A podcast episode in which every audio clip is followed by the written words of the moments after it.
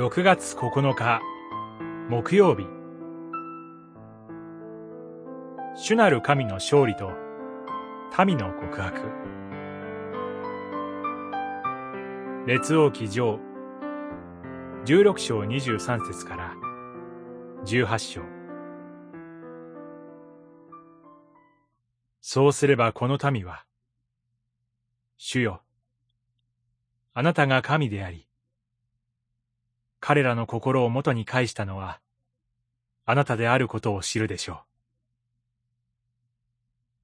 う。十八章、三十七節ソロモン以降の列王記上に出てくる有名人の筆頭は、預言者エリアでしょ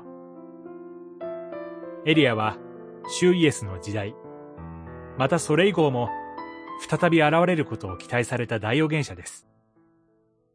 そして、もう一人の有名人が、彼の敵となるアハブ王でしょう。彼は、バールを拝み、徹底して主に逆らい、主の預言者を迫害した人物でした。列王記上は、今日の箇所以降のほとんどを、アハブの時代の記述に割いています。エリアは、その彼に、主の使者として臨むために、召し出された預言者でした。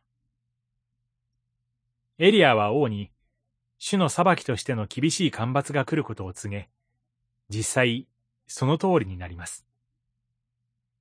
それから三年後、再び王の前に現れたエリアは、バールの預言者450人と対決することになります。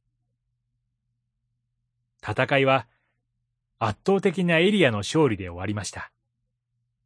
しかもその勝利は、徹底して人間の思いでは不可能な状況の中で、しかし、神がご自身を表すことによってのみ起こることとして、人々に示されました。その結果、人々は、主こそ神です、と告白するに至ります。主の戦いはいつも、人々が悔い改めて、神に立ち返るためになされます。悔い改める心こそ、死の戦いの戦果として喜ばれるものです。今日も、主の見舞いに悔い改めの実りを差し出す者に、祝福あれ。祈り。主なる神よ。罪の囚人であった私を、キリストの勝利の戦果として救ってくださったことに感謝します。